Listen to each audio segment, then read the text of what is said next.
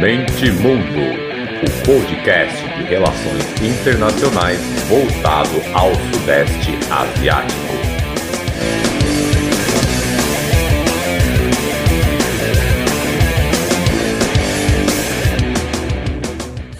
Fala galera, podcast Mente Mundo na área, é, especialzinho aqui de fim de ano, especialíssimo. Eu vou até esticar um pouquinho essa abertura pelo seguinte: são dois anos que eu comecei a estudar o Sudeste Asiático e dois dos caras que eu acho que mais entende da região do Brasil, olha que eu cavuquei Twitter ia lá, Sudeste Asiático, ASEAN, professor ASEAN, Twitter, Facebook, Instagram, principalmente no começo, eu caçava, fuçava.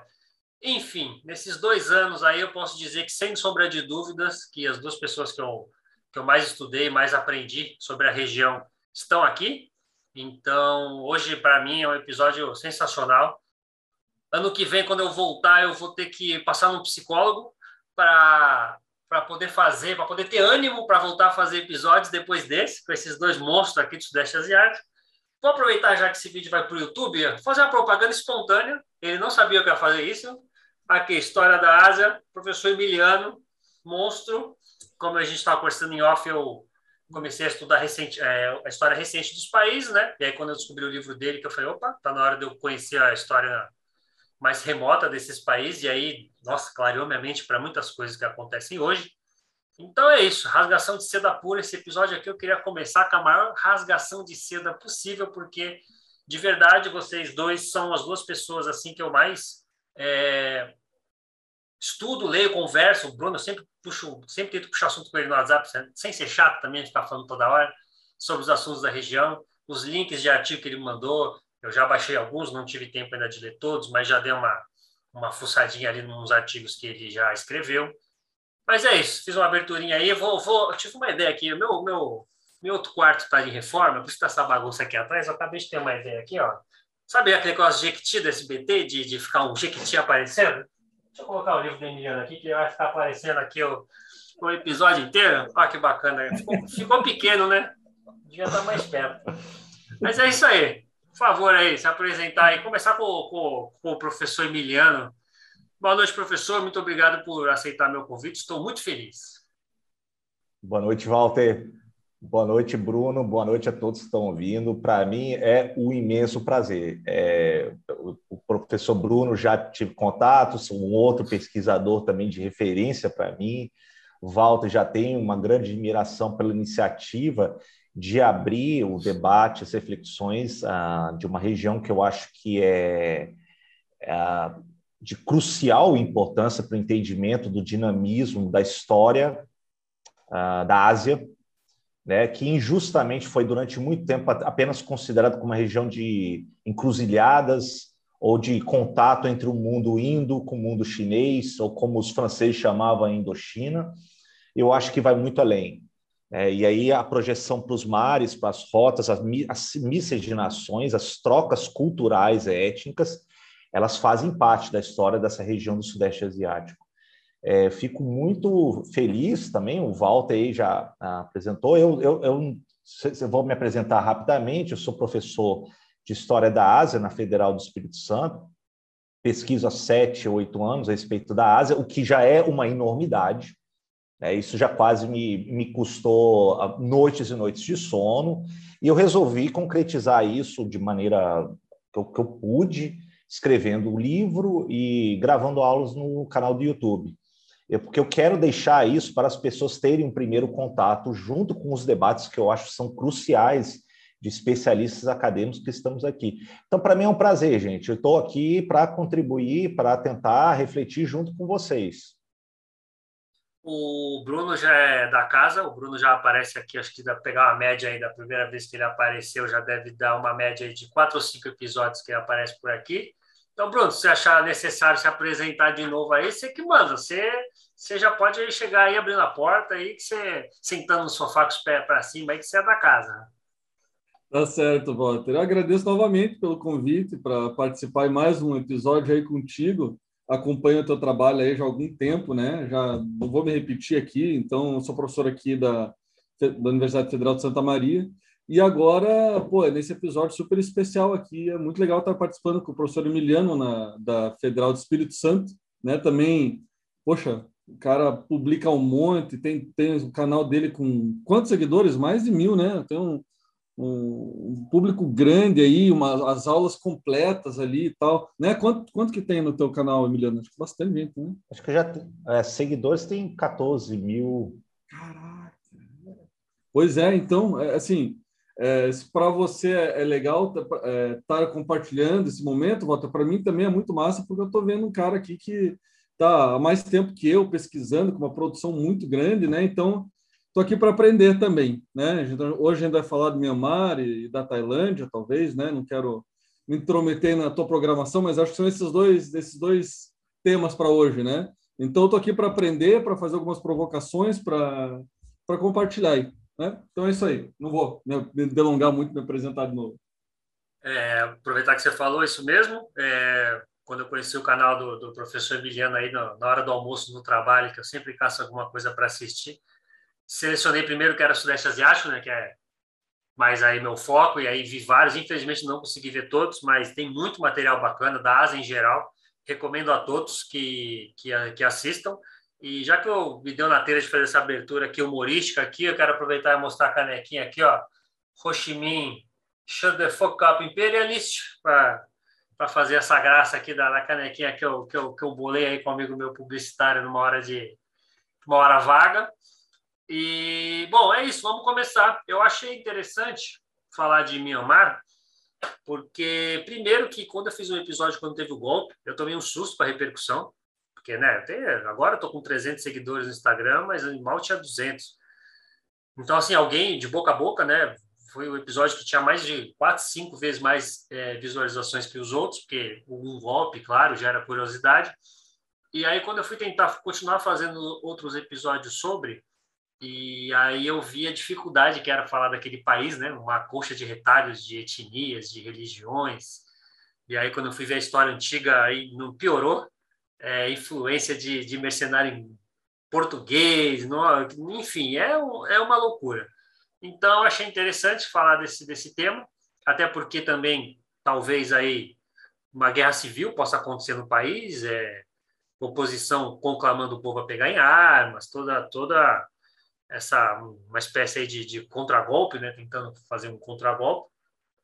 E essa semana também teve a expulsão de Myanmar pela primeira vez, aí alguém da, da ASEAN expulsou alguém de uma cúpula, né, que é um, é um bloco econômico muito focado em não não não interferência, né? Um dos três ali do tripé ali do bloco é não não se meter muito nos assuntos domésticos do outro.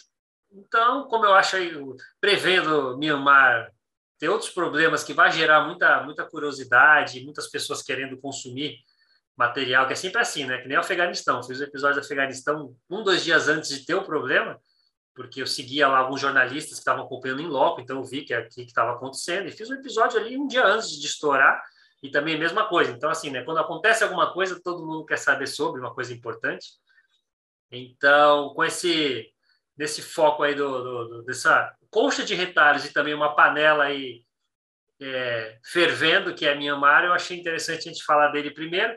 E aí vamos abusar do professor Emiliano, né, que ele está aqui. Então vamos lá.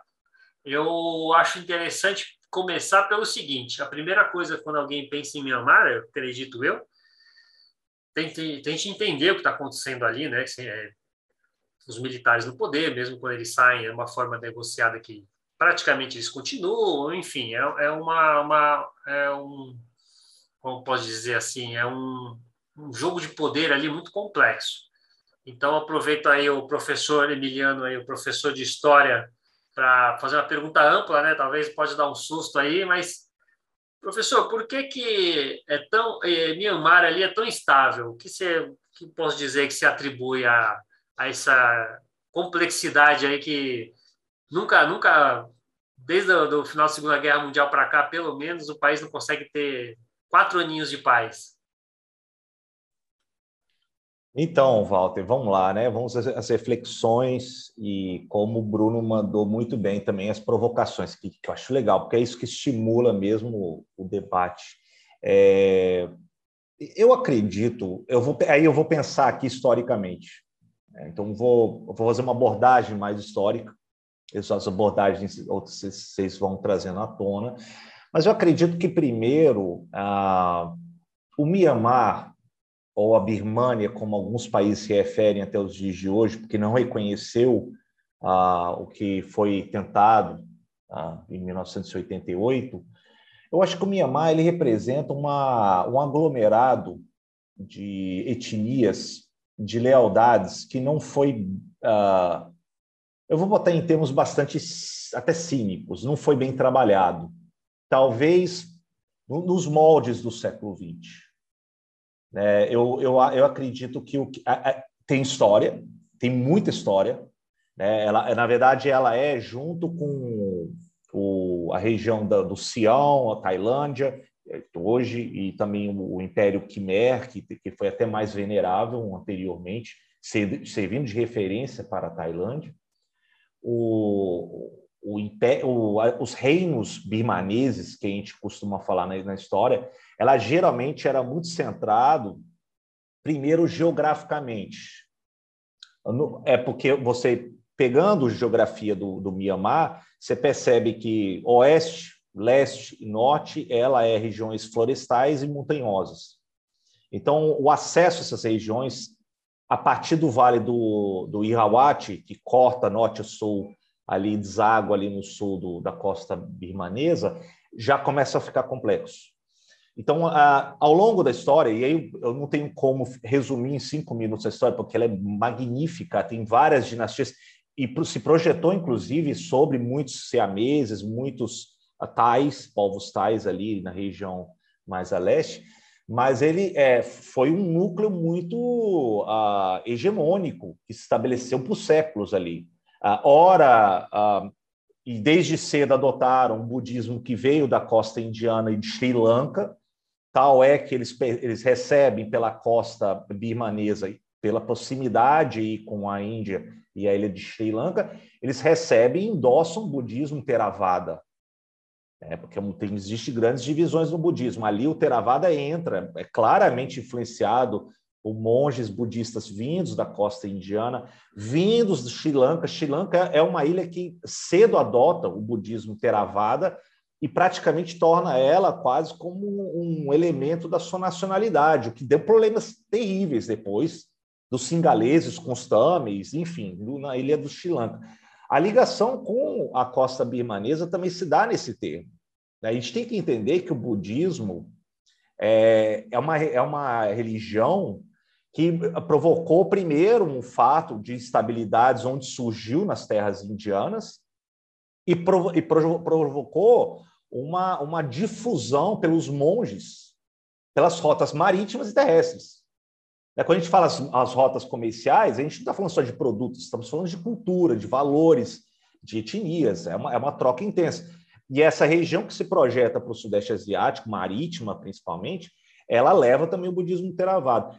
Por que eu estou falando isso para vocês? Porque um cartão postal que eu acho um dos, um dos, dos uh, desses locais mais magníficos que eu visitei na minha vida, por duas vezes, é, são complexos de templos ah, que a época chegou a 10, 20 mil, hoje tem 2 mil em Bagan, né, na região central do Mianmar. E ali você tem, dos, desde o século 9 ao 13, quando os mongóis chegam, e não destroem, inclusive, é, você tem a construção de vários templos, ah, pagodes budistas. É, é, ou seja, a expressão do fervor deles em adotarem budismo Theravada, dos regentes, que depois, claro, vai se mesclar com a religiosidade popular birmanesa. Isso foi em Bagan, isso foi no século 9 e 13. Depois surgiu outra, a, a, dinastia que vai ser a Tongu. Tongu já começa, inclusive, a vir com alguns portugueses. Você falou, Felipe de Brito, ele, ele presta serviço, eventualmente, para a dinastia birmanesa Tongu. Inclusive, não sei se vocês sabem, é na região onde ele atuou, em, em Arakan, né, a região mais ali a, a oeste da, da Birmânia, Uh, muitos portugueses chegaram, serviram como para artilharia, recém-chegados no século XVI ali via os portugueses como mercenários. Felipe de Brito era um deles, e muitas famílias estabeleceram lá. Então, lá tem descendentes de portugueses, inclusive, que estão, lá em Aracan, até os dias de hoje. Remete a esses mercenários. Mas, enfim, Depois tem uma queda do, da dinastia Tonggu e vai vir a última grande dinastia, que vai ser Konbo. E Konbo, ele, na verdade, ele, ele junto com o Tonggu, ele quase que domina, inclusive, que era parte do reino Sião, e haverá grandes batalhas entre os birmaneses e os siameses. Essas batalhas são enormes, são praticamente os dois reinos mais centralizados ali na região continental da, do Sudeste Asiático. Né? Depois da, da, da, queda, do declínio dos Khmers na região ali do, do Camboja, são esses dois, junto com depois os vietnamitas, que vão começar a vir mais na costa. E, então, então, primeiro, a, a, a, história da Birmânia, que eu vou falar que Birmânia é para ficar mais fácil, mas como queira também o, o Myanmar, ele, primeiro eles têm um, um, uma referência histórica muito grande, eles têm um orgulho né? Agora, isso se dá em cima de algumas etnias sobre outras, e não significa que esses impérios foi o molde como estamos falando hoje em dia. Era, era um modelo de hegemonia, mas era muito mais negociado com as lideranças locais, e seja qualquer etnias nas margens, que eram Karins, uh, Tins, Chans, e por assim vai. Né? Agora, o, o, o processo que vai se desenhar num Estado do século XX, que exige já uma centralização maior. É, isso foi muito, foi muito difícil no, no, no, no Myanmar. Quando os britânicos chegam, porque o, o, o, os birmaneses, de tal maneira, eles querem é, castigar rebeldes da região de Arakan, que é virado já para a Índia britânica no século XIX, e eles atacam a região de Assam, que é uma das províncias mais a leste da Índia, e quando os britânicos declaram guerra frente aos bimaneses, eles empreendem três longas batalhas, são as três guerras anglo-bimanesas, que é muito custoso. Não foi fácil os britânicos chegarem e destruírem, desmontarem. Eles demoraram praticamente o século XIX para começar a destruir o que restava da dinastia Kombong na Birmânia, até eventualmente 1885, eles já tinham capital em Mandalay, e eles conseguiram. Agora, ficou em aberto o que, que vai ser depois. E aí foi administrada a Birmânia juntamente com a Índia Britânica, no, no final do século XIX.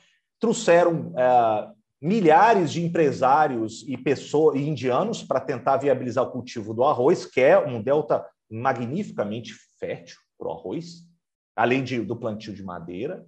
É, você também teve o fato de missionários protestantes indo para as regiões mais marginalizadas, atuando mais. Então, já aí você agrava a questão de separar determinadas etnias com relação ao Vale Central uh, do Mianmar. E aí chega no século XX. No século XX, você já tem embalado por uh, organizações de sindicatos estudantis, né? o, o Aung San, que é o pai do Aung San Suu Kyi, ele era um líder estudantil em Yangon, e aí você depois acaba indo para desvala para a, a, independência. Só que não fica resolvido qual é a unidade, qual é a coesão desse país que vai depois se declarar em 48 independente. E tem mais um trauma, e eu termino minha, minha, minha argumentação aqui. Em 48, talvez um dos poucos líderes que tinha alguma visibilidade maior do, dentro do, da Birmânia nascente independente, que foi Aung San, ele, depois de algumas eh, semanas, se eu não me engano, ele é metralhado, ele é morto no gabinete dele. Então fica uma, ficou uma coisa muito trágica, muito prematura como é que nasceu. O único elemento que conseguiu botar uma hegemonia à exclusão de outras minorias foram os militares.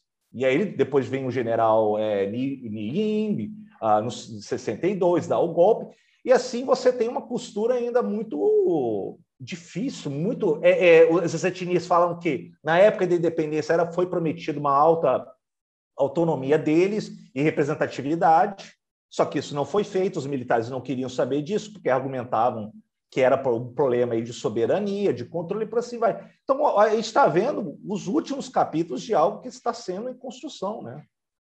Vamos lá. Uh, então, Emiliano, algumas coisas aí que você falou é, me chamaram bastante atenção. Eu gostaria de de adicionar e ouvir de você nesse grande preâmbulo que na verdade daria mais um programa inteiro, né?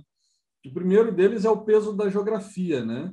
Então, a, a, a, na Birmania, assim como na Tailândia, no Vietnã, no Camboja e na China, você tem aquele livro do Victor Lieberman, né, é, Strange Parallels, que ele compara o Sudeste Asiático continental com o insular e como esse o, a parte continental ela vai ser o berço de grandes civilizações que vão surgir em torno desses grandes rios, né?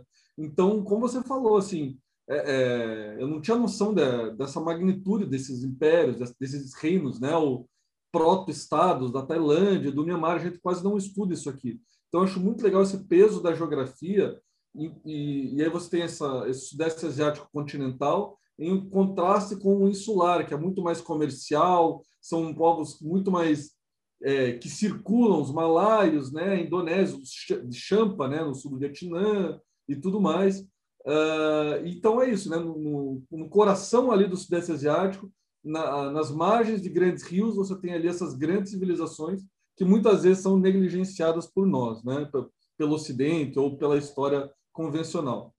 E aí, é, indo adiante, é, nessa nossa nesse framezinho que a gente estuda né, da Ásia, a gente tem sempre aquele aquela divisão período pré-colonial, período colonial e período pós-colonial, independência e pós-colonial, né? Então você já mencionou o, o pré-colonial, né?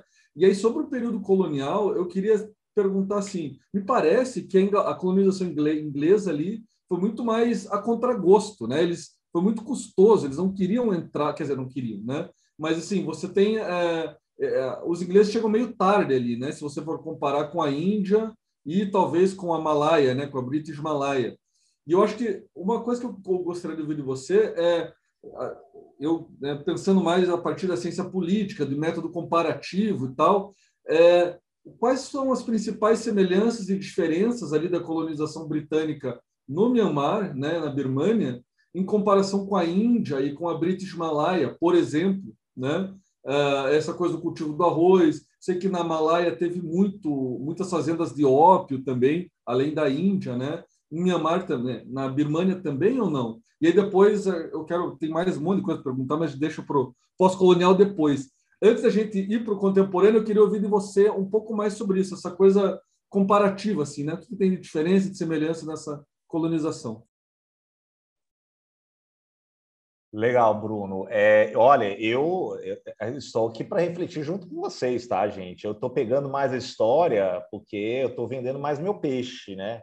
E assim, a área mais contemporânea, as reflexões contemporâneas, eu também estou aqui para também ouvir vocês. É, eu, eu, eu acho interessante a, essa parte comparativa que você trouxe à tona, Bruno, porque é, é, esse projeto colonial britânico, quando ele chega na, na Índia, ele é um projeto que ele não foi, ele não teve um, um master plan, tipo assim, um grande plano, vamos dominar. Ele foi uma coisa tão lenta, tão fragmentada, tão situado na localidade e ocasião, que, primeiro, e a gente deve lembrar isso, né? é, não foi o Estado britânico, foi uma companhia.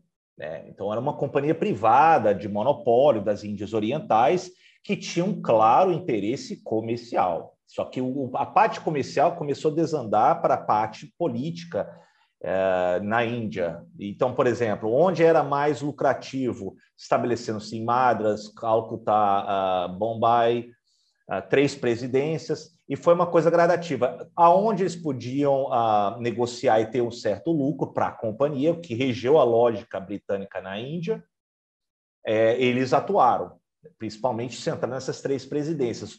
Regentes locais, nababos, maharajas, é, tudo isso, sultões é, e por assim vai, era de acordo com a, a capacidade política. Agora, eles perceberam que muitas vezes a companhia tinha que ter um braço armado para é, assegurar o lucro, a, a, questão comercial, e começou a ficar uma coisa tão escandalosa, e me refiro muito à Índia Britânica, me referindo à Índia Britânica da Companhia das Índias é, Orientais, não do Estado Britânico, até 1857, em que começou-se a, a, a, recrutar funcionários e militares locais ou britânicos a serviço da companhia. Né? Tanto é que dizem que, junto com a Companhia das Índias Orientais Holandesas, que, salvo engano, é a mais lucrativa da história Segundo, eu acho que vem a Companhia das Índias Orientais Britânicas. Isso mostra para nós o seguinte: o lucro dessas empresas, dessas companhias, foi uma coisa exorbitante. E não foi uma coisa fair play, é, foi é, custo de corrupção, desvio, roubo. Então, estamos falando de gerações e gerações de britânicos que foram, geralmente não o, primo, o filho mais velho, mas o segundo ou terceiro, que ia para lá para enriquecer ilicitamente e voltar para as Ilhas Britânicas e construir aqueles grandes é, propriedades né, que a gente vê no meio rural em Surrey, nas Ilhas Britânicas, que foi erguido em cima de desvio, de roubo, e, e usando a mão armada, inclusive. Os britânicos come, começam a segurar alguma hegemonia de arrecadação alfandegária, que na história indiana a gente fala que é o, o Diwan, é, quando o imperador mogol já ele concede, depois da, Batalha de Plassey, a Lord Clive, em 1757, ou a companhia pode arrecadar todos a, o fluxo que desce o Ganges, Jamuna e o Brahmaputra para a Baía de Bengala, o que é uma via extraordinária, porque praticamente todo o norte da Índia desce ali. E ali ele estabelece um posto alfandegário. Então, imagina a quantidade de dinheiro que eles conseguiram. O pensamento deles é comercial, é local, que vai começando a se ampliar, porque as consequências vêm no plano da hegemonia. Primeiro, os facelamento do Império Mogol, né, do, do norte, depois a ascensão de outros uh, sultanatos, líderes extraordinários, como os maratas, que combateram os britânicos, mas os britânicos eventualmente conseguiram assegurar é, nesse plano, bastante diversificado. É como até o Walter falou a, a, antes de a gente entrar aqui no ar. O, a Índia é um, é, um, é, um, é um planeta, é enorme, é um universo. E eu costumo brincar, Bruno, com meus alunos o seguinte: quando, quando eu tentei, eu, é melhor falar, eu tentei, né? Quando eu tentei escrever história da Ásia, história da Índia, na verdade é como se eu estivesse tentando escrever a história da Europa. É uma coisa extraordinária de complexo. E de, de, depende da região, etc.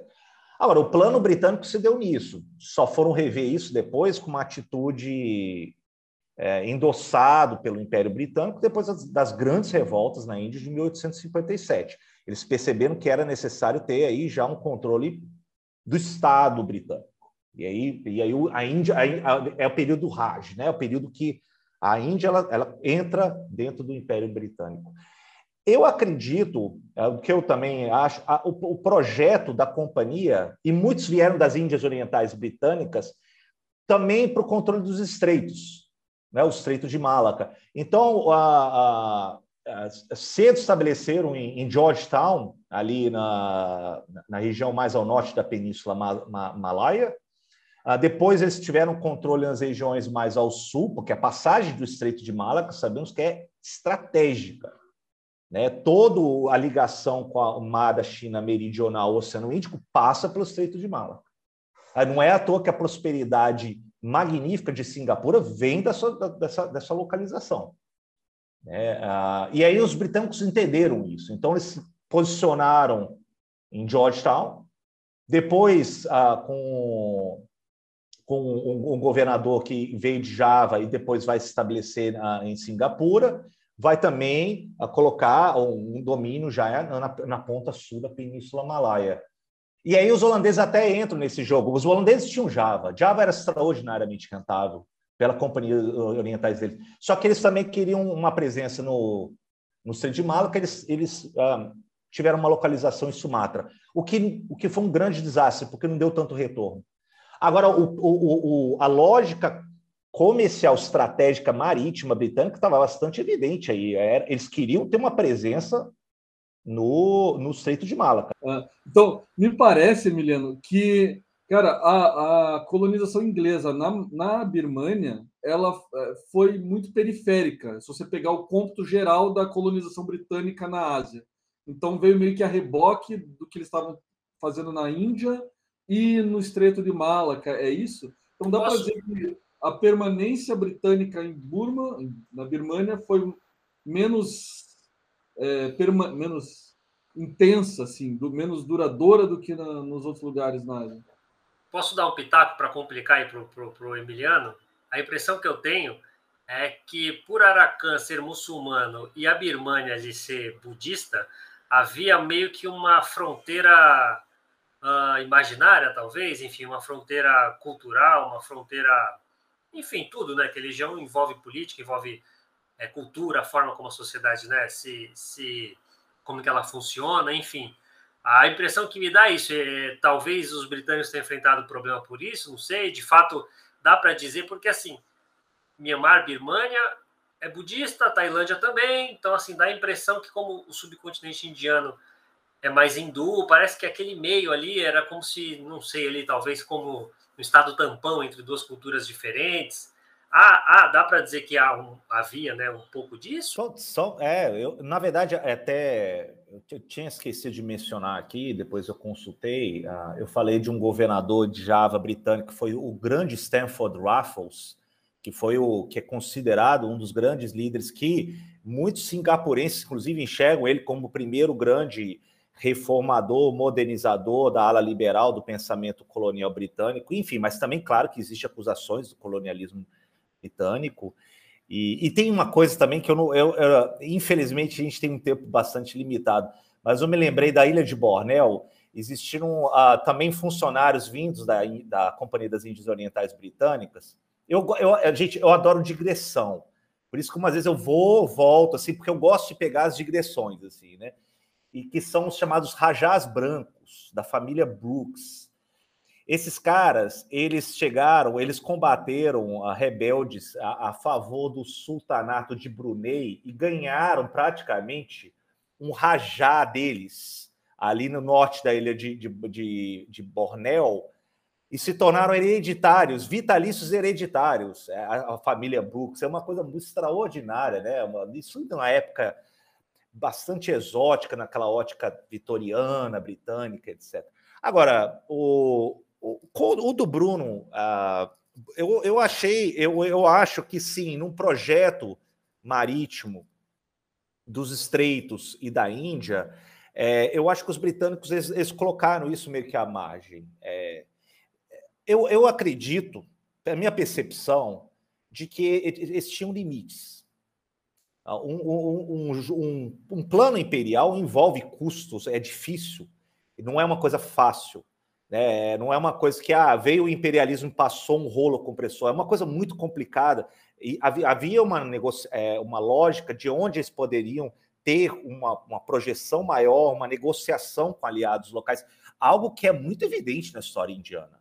Eles conseguem estabelecer aliando-se, não impondo pela mão militar uma dominação direta, ela é muito mais política, né? É, é, e, e longo prazo. Uh, no, na Birmânia, eu acredito que seria muito complicado no primeiro momento eles também terem uma dominação ali, porque você tinha uma coesão da dinastia a, a, Tongu, a, a que foi a última, que era muito complicado. Então ali eles deixaram, falaram, olha, é, é, vai ser muito custoso a gente chegar e começar a enfrentar uma outra frente, sendo que tem mais um, uma, um interesse os estreitos e também a Índia, que era dava um retorno enorme para os britânicos. Agora, eles acharam essa oportunidade com a invasão via o, o Arakan e Assam. E aí o Arakan, eles, uh, o, o regente Arakan, isso já na segunda década do século XIX, ele pede ajuda para os britânicos. Ele fica, os britânicos então decidem de maneira bastante localizada. Eles, eles começam aí onde eles poderiam atuar mais, claro, assegurar aí e, e pegar Arakan como parte aí já adjacente à Assam, e depois começar a atacar a parte mais interessante da, da lógica marítima, que é a Birmania, a Baixa Birmania, a região costeira. E ali ele começa a enfrentar cidades portuárias da, da, da história birmanesa, a Begu e Yangon, que eram, que eram grandes é, cidades portuárias, muito lucrativo, que participou há séculos do, do, da tradição marítima comercial do Oceano Índico e tinha muitos de uma minoria ali que ainda era costurada uma aliança, que eram os povos Mons, que trouxeram, inclusive, o budismo Theravada para as terras bimanesas. uh, e cidades veneráveis, muito antigas na Birmânia, né? Como Begu foi. Então ali ele começou, eles começaram a atuar. Claro, os britânicos sabem da, da superioridade marítima deles.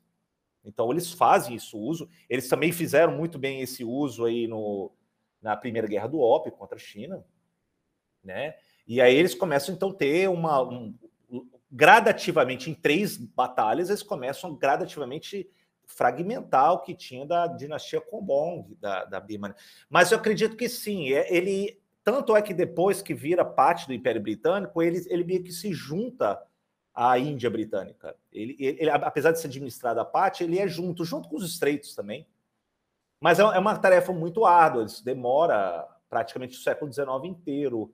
E, e é, é uma coisa muito, muito complicada, porque vai haver uma fragmentação e, e as etnias as começam a, a ter uma, uma projeção maior, findo aí o, o, a dinastia Kobong, depois de 1885 em diante, e, e eles aí começam a trazer indianos, inclusive muitos soldados indianos. O que, o, que, o que foi extremamente impopular com os soldados indianos que foram lutar. Porque existia, inclusive, uma ideia dentro do, do hinduísmo que é a chamada água negra, Kalapani, que é um tabu que você, se você se afasta demais das regiões sagradas do, do, do hindu, você perde a sua condição kármica para as suas uh, futuras encarnações, se você se afastar muito. Então, muitos soldados não queriam lutar, porque era muito afastado a lutar ali na região da, da Birmânia. Isso provocou um desgaste grande no, no exército uh, indo-britânico. Então, sim, eu acredito que você tem razão, Bruno. Ele é um pouco à margem e ele se envolve em mais uma frente complicada de administração. Vai onerando né, o projeto depois, imperial, comercial britânico. É... E aí o, o, Walter ele traz essa reflexão, questão do, do Islã. Arcan, ele realmente, ele, mas se eu não me engano, é boa parte da história aracanesa, ele não era Islã, mas o, o Islã chega, como várias partes da Ásia, via os mercadores e navegadores uh, muçulmanos. Que esses, são os que dominam as rotas marítimas comerciais do século XIV até o século XIX são muçulmanos. Então, quando Arakan ele tem ligações terrestres marítimas com a, a Índia e além, são muçulmanos. É assim que chega o Islã. Ele chega pelas uh, cidades portuárias, pelo comércio. Eu estou projetando o que aconteceu, por exemplo, também na Península Malaya, quando o Islã chega também, e, e, a Península Malaya, e até o Bruno pode me ajudar nisso, na Península Malaya e também em Java, por exemplo, o Islã chega e, come, e, e vem é, top-down, de cima para baixo, porque a elite se converte, porque uh, tem uma lógica de você projetar e garantir uma lealdade de rede comercial lucrativa, então você ganha em poder, e assim você começa a ter a conversão do sultão de Malaca uh, século XV, logo antes dos portugueses chegarem, assim como vários sultanatos começam a surgir uh, na Península Malaia. É, é, é, uma lógica interessante, porque é poder e prosperidade juntando. É assim que o Islã chega. E, e, e é, um, é, é, porque eles dominam toda a região a, do, da, das rotas comerciais marítimas terrestres. Chega em Aracan desse jeito. Né? Também comerciantes. E aí, quando você tem uma, um estabelecimento de uma comunidade muçulmana ligado ali às terras a, a, da Baía de Bengala, Aracan, você, depois, com o tempo, quando a, o Myanmar, a Birmania, que você, o Walter disse muito bem, era uma ligação indo-budista, como o Sião era, é, tem problemas com relação a, a, a, quando eles querem consolidar uma unidade coesa, você identifica o outro como a não a birmanês, não participante do império, ou, ou, uma margem, uma minoria a ser, num evento de crise, ser perseguido. Assim como também muitos outros povos que foram, por exemplo, cristianizados nas margens do território bimanês, que, que também uh, vai ter um processo muito complicado depois de integração no, na trajetória política do, da Birmania no século XX.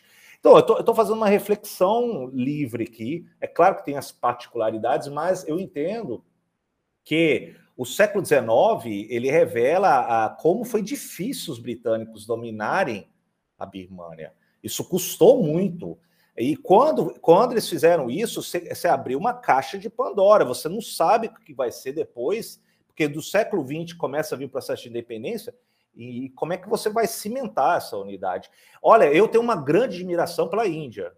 Né? Eu já, já falo aqui, porque a Índia tinha todos os fatores para desagregar em várias unidades, e talvez pelo brilho, pelo carisma de Nehru, de Menon, né, de grandes é, políticos, ou Ambedkar, eles conseguiram amarrar uma unidade indiana depois na independência. É uma coisa impressionante. E, eu, e, e os indianos falam uma coisa que eu, até hoje eu aplaudo. Estamos falando da maior democracia do mundo hoje, a Índia.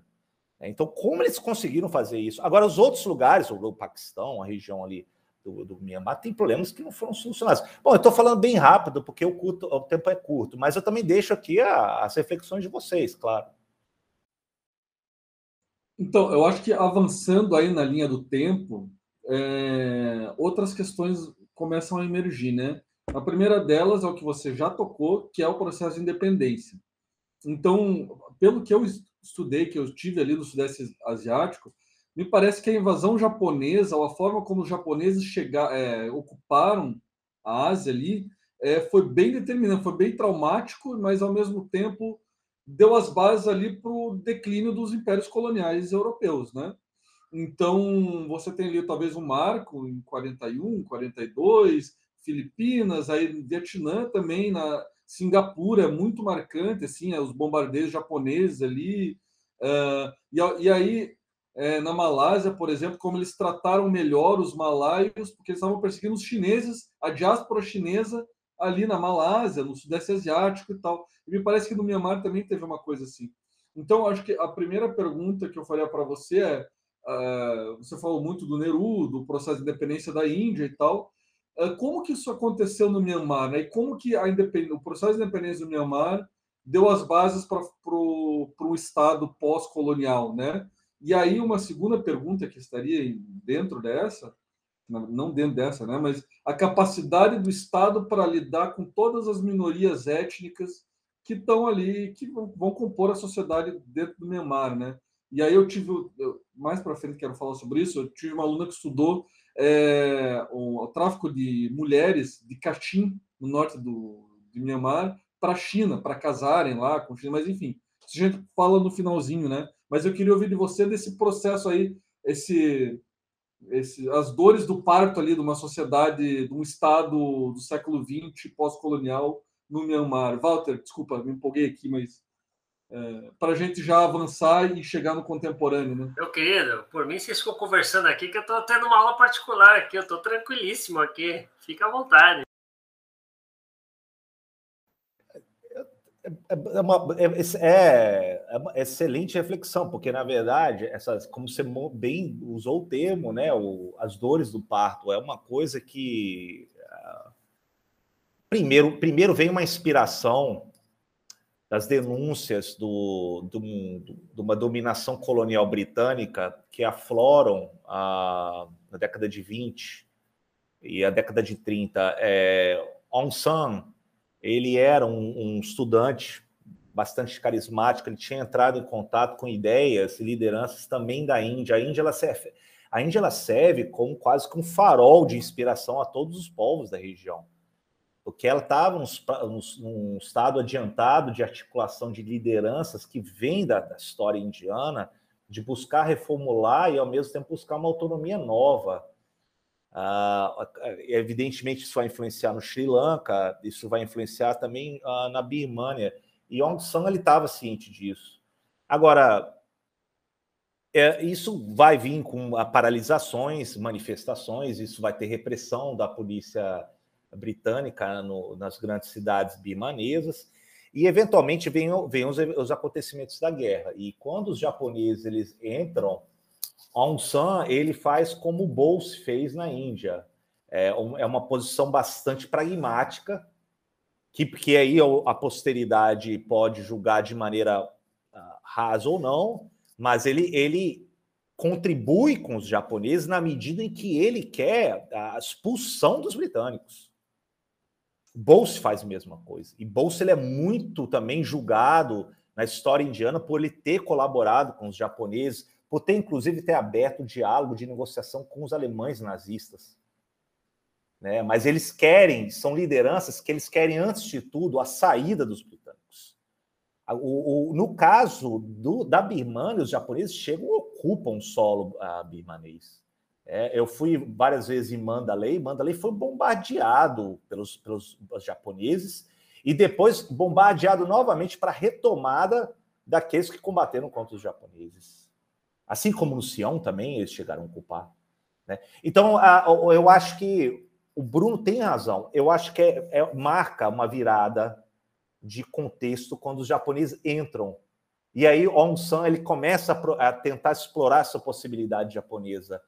Tanto é que eles chegam depois às regiões mais a leste da Índia, chegam a combater uh, em Manipur uh, em uma outra batalha inconclusiva. E, é, e, e, e, e a partir daí, quando há uma, uma como é que eu posso usar o termo, um colapso repentino do Japão, porque eles, eles, eles retraem violentamente depois do, da Guerra do Pacífico. Você, você tem um cenário que ainda não está bem desenhado. É, em todas as colônias britânicas, né, a humilhação que foi a tomada de Singapura para o Império Britânico foi uma coisa duríssima. Era a maior base naval é, britânica fora das Ilhas Britânicas, era Singapura. E os japoneses chegaram e tomaram, humilharam os britânicos. Né? E, e, e a Birmania entra nesse contexto. Eu acho que é um, um contexto que abre um, uma possibilidade nova, um contexto novo, e que Aung San começa a explorar. Agora, também não se esgota em Aung San, porque depois vão vir os militares birmaneses e eles vão começar a articular com lideranças civis para o futuro pós-colonial pós a retirada britânica, que estava evidente já no contexto da guerra, para viabilizar um, um, futuro, um futuro que até hoje não está acabado. Eu acredito que seria uma reflexão nesse sentido. É, eu, eu, eu, novamente, vou enfatizar o papel de Aung San, porque ele tá, primeiro ele tem um papel histórico de ter articulado, mas ao mesmo tempo, quando ele é metralhado, você deixou uma coisa muito vago. Qual é que vai ser a liderança? da, do, do Myanmar, do, da Birmania da época, e depois, em 48 em diante, tem grandes dificuldades. Tanto é que uh, quem vai ser líder de governo depois vai ser um, um ministro de Relações Exteriores deles, o UNU, que vai governar, e ele não aguenta, porque junto existe já o, o, o Ni Win, o general Ni Win, que ele vai começando a, a articular o poderio militar em detrimento de UNU chega ao ponto que ele toma efetivamente poder num golpe de 1962. E aí você tem fim uh, o governo civil, a parte civil do, do início do, da, do, da Birmania. Eu acho alguma, que seria. Alguma proximidade com o caso da Indonésia, dos golpes, de, de um, dessa coisa do anticomunismo e tal? Os americanos tiveram algum papel ali? Eu estou perguntando porque eu não sei, sabe? É ignorância mesmo. É, não, parece que foi uma lógica muito mais interna mesmo. É, e comparado com o que aconteceu na Indonésia, que, que inclusive é até bom você trazer isso à, à tona, é considerado as maiores tragédias do século XX, aquela perseguição anticomunista de 65 na Indonésia, meio milhão de pessoas morreram. E aí agora está começando a ficar declassified vindo à tona os arquivos secretos do governo americano e recentemente saiu, acho que ontem, no, na mídia britânica, no Observer, o papel também do serviço de inteligência britânico para ajudar a denunciar quem eram supostamente comunistas na Indonésia, em que os militares foram e perseguiram. É aquilo foi uma, uma tragédia sem igual no século XX. No, na Birmania, eu não vejo isso. Eu não, eu não, apesar de Aung San ter tido alguma, alguma ligação, inspiração, mas não foi tão claramente com relação ao comunismo. Então, acho que não foi tanto esse jogo. Se eu não me engano, tá? Eu posso estar terrivelmente errado aqui, e, mas eu, eu acho que não. Agora, o fato é que os militares chegam ao primeiro plano. Eles chegam ao primeiro plano, ele, é, é, eles não são apenas militares, eles tomaram o plano político e dali não sai mais, né? Exatamente. E aí é uma noite que nunca acabou, ao ponto que depois. Não, e aí é interessante falar isso também, né? A gente vai depois considerar sobre o Sião, a Tailândia, a sociedade civil birmanesa, ela é viva. Né? Ela, ela, em 88, houve massivas manifestações, inclusive muitos budistas, né, em 88. Aí a, uma, uma, das, uma das filhas a, da, de Aung San, Aung San Suu, Kyi, ganha uma projeção em 88. Ela, depois ela vai ser ter uma prisão domiciliar. Depois haverá uma negociação com os militares. É nesse período que, inclusive, eu vou para o Myanmar. É justamente depois daquela relativa abertura de 2011, 2012, as eleições da Liga Nacional para a Democracia da, do partido da Chuki era um período de euforia. Você percebia os cartazes da Chuki em todas as grandes cidades ali na Birmânia, que foi uma abertura, um abrandamento dos militares para tentar, de repente, ganhar uma outra legitimidade. Quando teve outras eleições agora, em dois, início desse ano, 2021, final do ano passado, a Liga, a, a Liga para a Democracia da Chuki ganhou ainda mais assentos no parlamento, e os militares chegam só chega, chega. Né? E aí deram um golpe agora e estão no poder novamente. Praticamente grande parte da história birmanesa do Myanmar desde a independência é tomada pelos militares. Então, é, a, a, política, a política de Estado e a política de governo, ela é dominada pela lógica militar do, do Tatmadaw, né, do, do, da máquina militar birmanesa. E isso vai se projetar para as etnias, para as etnias minoritárias. Lembrando que temos aí, como se declaram, praticamente 68% a 70% da, da, da, das etnias da, do no Mianmar hoje se declaram Bamar, que, que se declara aí que é, entra nesse, nessa lógica do, do, do, dos militares. você tem uma quebra aí depois de 6, 7% Chans, uh, uh, Karims, é, Karens, é, e, entre outros, não passa de 5, 6, 7%. A maioria, dois terços aí, é, seguramente pertence aos Bamás, é, que, que, que, veio historicamente como os birmaneses. Então, acho que é isso. Eu, é, eu, eu, acredito que se resume muito a como eles, os militares tomaram o poder. Isso marca muito a história birmanesa né? A política ali quase que é um, um, um sinônimo de, do, do Tatmadó, é, do, da máquina militar uh, bimanesa. Que, claro, agora num contexto nos últimos tempos aí, é, tem uma ajuda, claro, diplomática né, do governo chinês. O governo chinês ele, ele, ele, ele pauta, ele defende o governo birmanês nos, no, nos, organismos internacionais, e agora vindo com um grande projeto do, do cinturão da rota do Xi Jinping, estendendo também para explorar o gás natural, as reservas petrolíferas, gás natural, que é, é substancial na Birmânia, no Myanmar atual, é, e também projeto de ligar a, a, a província de Yunnan, que tem um, um certo distância do, dos acessos aos mares, via aí uh, o litoral birmanês. É, esse é um projeto, então. Então, hoje a China ela vai manter o apoio com relação ao, ao, ao governo birmanês militar. Bom, eu só faço adendos, né? Vocês aí que são os mestres, eu. Seguinte, eu. História, né? Tá aqui. Ah, as duas fontes que eu pego de história sudeste asiático tá aqui. História da Ásia, propaganda de novo. Aqui atrás do livro do Emiliano. E o outro que eu anotei aqui para falar é o seguinte: é um podcast chamado History of Southeast Asia. É do. Vocês pesquisarem aí no Spotify, é Charles Kimball quem, quem faz.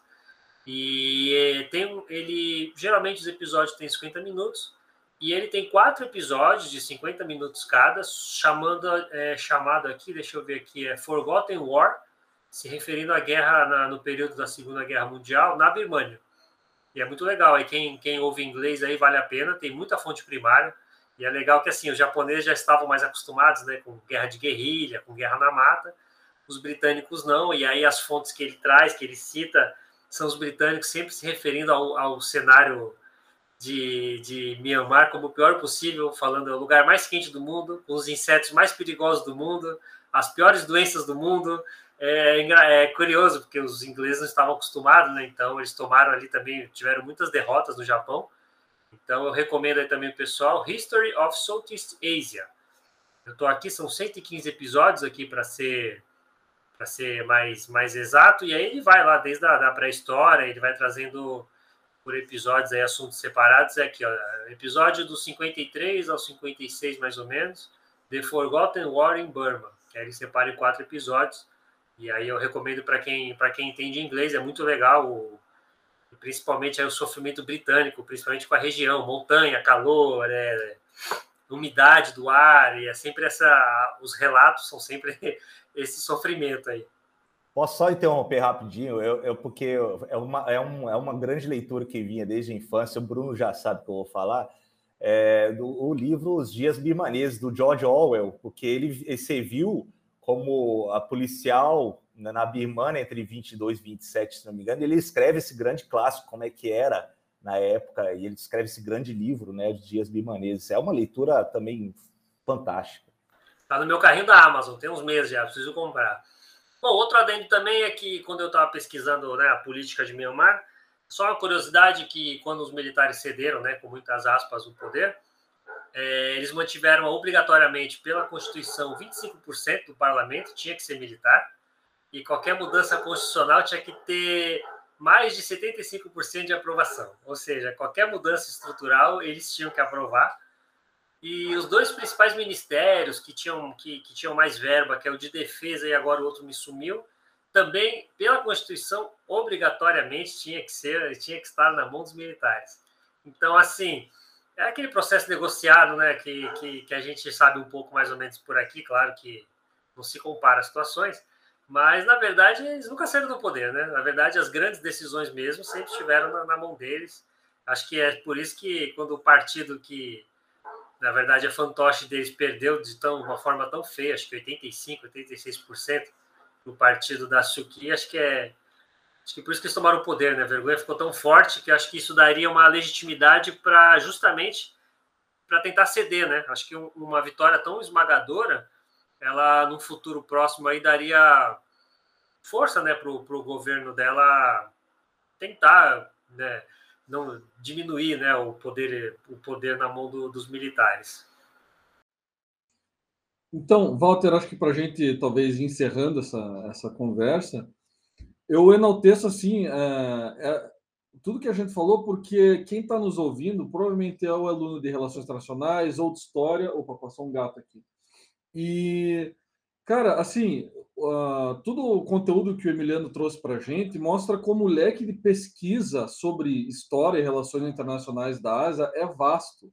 O como aluno que quer trabalhar com relações civil-militar pode. Você tem um prato cheio aí no, no Myanmar.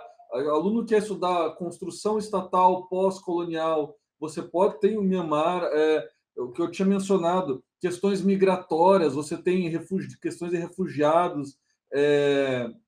separatismos, a ascensão da China, que é o que eu estudo aí no caso, né? mas a ascensão da China e o impacto dessa gravitação econômica que a China está gerando em torno de si no Sudeste Asiático. Então, o Myanmar, como o Emiliano falou, é um caso assim emblemático de como o governo está é, se aproximando, está se aproximando porque, na verdade, sempre não sempre, mas há uma proximidade histórica do Paquistão com a China, do Myanmar com a China, né? Então, é, entender como é, é, esses projetos de infraestrutura, de conexão da China com o mar, com o Oceano Índico, por exemplo, o papel que Myanmar pode desempenhar, enfim, tem uma série de, de caminhos de pesquisa para quem está nos ouvindo, né?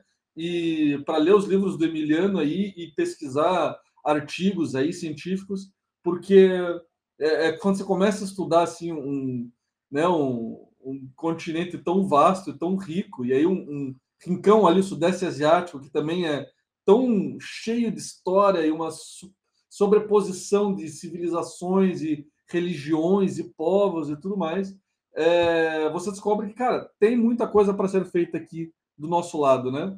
Então é isso, Miliano, agradeço aí por essa primeira parte aí, né, por essa conversa. Eu estou agradecendo o lugar do Walter, né? Mas enfim, a gente continua. Não, fica à vontade, senta a casa. É só para que os ouvintes percebam né, como tem tema para vocês que querem estudar a Ásia. Né? E um detalhe, estou usando aqui a xícarazinha já do a canequinha do. a marca, a marca está expandindo. Bom, você, você, eu também já, como vamos deixar a palavra final com o convidado, eu, de novo, claro, quero agradecer é, pela, pela paciência e pelo tempo de vocês, dizer de novo que esse episódio aqui para mim é especialíssimo, vocês dois são as grandes referências para mim do Sudeste Asiático, e como gancho para terminar, pegando aí também o, o, que o Bruno falou, um grande exemplo agora me, me fugiu se é os Caxins ou os Xans, acho que os Xans, é justamente resultado disso, né? É uma das etnias que mais dá problema em poder central de Myanmar e que é resultado justamente de, de é, é, uma minoria étnica chinesa de, de várias é, entre as várias guerras, né, da, da história da China, é, me subiu a palavra, não é refugiado que eu queria dizer. Enfim, esses povos foram para Myanmar, estão lá estabelecidos justamente de vários resultados de grandes guerras né, entre entre chineses, principalmente a última agora, que resultou no Partido, no partido Comunista Chinês. E é curioso, né, como a China tem esse poder mesmo de, de, de alterar ali os seus vizinhos, que no Nordeste de Myanmar, uma da, das etnias mais combativas é justamente de chineses que fugiram do, do território do território chinês, se estabeleceram ali e agora causa essa essa dor de cabeça para os militares. Aí fica à vontade aí para encerrar, e se eu quiser Bota. falar dessa minoria deixa, aí da etnia para encerrar. Deixa eu só fazer um jabá aqui antes de passar para o Emiliano. Então, olha, é um, um, artigo que eu escrevi junto com a Mariana Riz, aqui da, da UFSM, chamado O Tráfico de Noivas entre China e Myanmar desde 2011. Guerra Civil, Redes Ilegais e as Raízes do Ilícito Transfronteiriço, que fala dessa minoria e como você tem um, né, as mulheres que acabam caindo nessas redes e tal. Enfim, Miliano, palavra sua. Caríssimos, para mim, olha, me perdoem pela, pelo, eu tomo, eu vou falando, eu não paro, esse é, esse é um mal do professor, né? A gente vai falando, falando, falando, falando, falando. E, claro, para mim foi um bate-papo uh, magnífico, eu gosto muito uh, ser uh, dialogar com outras reflexões, etc. Claro, eu vi, eu, eu, busquei ser o mais breve possível. Existe uma complexidade enorme. O Bruno ele fez uma reflexão muito boa. É, Para o aluno de relações internacionais de história, você tem um prato cheio aí na Birmânia. É uma coisa que você tem todos os temas, desde refugiados, construção de Estado, resistência de sociedade, migrações, refugiados, é, é, ligações uh, comércio internacional, marítimo, você tem praticamente tudo. Então é, um, é, um, é uma coisa muito complexa. E, é, e, e, eu acho que é isso que a gente tem que fazer, a gente tem que complexificar, porque o que, lamentavelmente, ah, predomina a percepção é uma coisa muito rasa, muito superficial dessas regiões. Né? Vemos uma outra imagem de determinado evento e a gente estende isso para toda a história da região. Né? É, eu estou falando isso porque recentemente eu, eu gravei uma aula para fazer um serviço para mostrar a riqueza que é a história e a cultura do Afeganistão. Sendo que as pessoas só queriam falar: olha, mas o que está acontecendo no Afeganistão, as mulheres, etc. Assim, vamos, vamos colocar o contexto histórico. Vou mostrar um pouco, né? Claro, vou provocar, mostrando a, a história do Afeganistão. O Afeganistão se resume a, a, tragicamente que estava acontecendo, pessoas caindo do avião, fugindo. É muito além disso. Existe também toda um lastro histórico, movimentos complicados, inclusive agressões terríveis, muito além de americanos e soviéticos, os britânicos do século XIX, né, no Afeganistão. Então é interessante, eu acho que é a história, ela, para mim, eu sempre eu falo, e eu sou de relações internacionais, a história sempre foi uma grande mãe ela ensina você a ampliar o seu, seu aspecto temporal para entender mais os eventos e não cair naquela armadilha do imediatismo, né? Uma percepção que muitas vezes pode ser muito estreita. E, e isso serve também de, de, de, de aviso, de reflexão para vocês que estão ouvintes. Uh, obrigado, gente. Foi um enorme prazer aí, o Bruno, o Walter, e aí vejo vocês na próxima.